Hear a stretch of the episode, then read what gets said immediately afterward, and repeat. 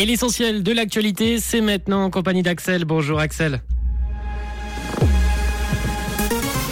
Bonjour à tous. Les écoliers suisses ont pris deux mois de retard à cause du Covid. La force du franc a protégé la Suisse de l'inflation et météo retour des nuages dans l'après-midi. Ce sera nuageux également demain. La pandémie de Covid-19 a provoqué un retard correspondant au tiers d'une année scolaire environ, selon une étude internationale menée sur une quinzaine de pays à revenus moyens à élever. En Suisse, cela correspond à deux mois de retard pour les écoliers. Les lacunes sont plus importantes en maths qu'en lecture, selon les auteurs de cette étude. De manière générale, le retard enregistré est plus important dans les pays à moyens revenus, comme le Brésil ou le Mexique, qu'en Suisse. La chaîne du bonheur a récolté en 2022, année touchée notamment par la guerre en Ukraine et les inondations au Pakistan, 154 millions de francs. L'Ukraine a représenté une grosse part de l'activité puisque la chaîne du bonheur a reçu plus de 130 millions de francs jusqu'à la fin 2022 pour l'aide en Ukraine et dans les pays voisins. Avec ses dons, elle a financé des projets d'aide de ses organisations partenaires suisses sur place immédiatement après le début de la guerre le 24 février dernier. Depuis un an, l'inflation est de retour en Suisse. Selon l'Office fédéral de la statistique, les prix ont grimpé en moyenne de 2,8% en 2022.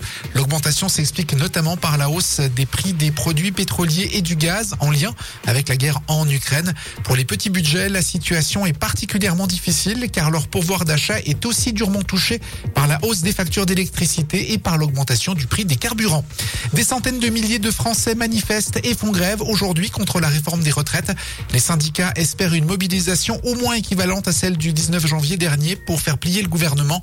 Hier, Emmanuel Macron a jugé cette réforme indispensable. De son côté, Elisabeth Borne a exhorté sa majorité à porter la réforme. De nombreuses perturbations sont prévues, notamment dans les transports, mais à l'école également, où 60% de grévistes sont annoncés dans le premier degré.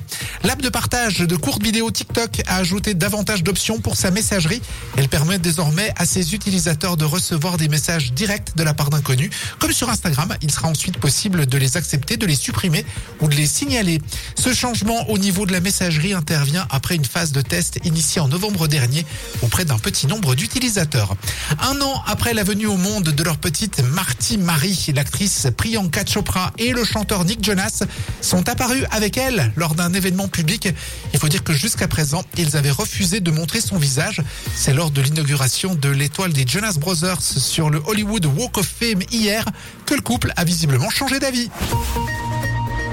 Le temps est bien ensoleillé pour ce mardi, mais ça va devenir plus nuageux en cours d'après-midi. Au meilleur de la journée, il fera 3 degrés à Lausanne, 4 à Nyon, 5 à Genève. Demain, le temps devrait être changeant et venteux. Bon après-midi sur Rouge. C'était la météo, c'est Rouge.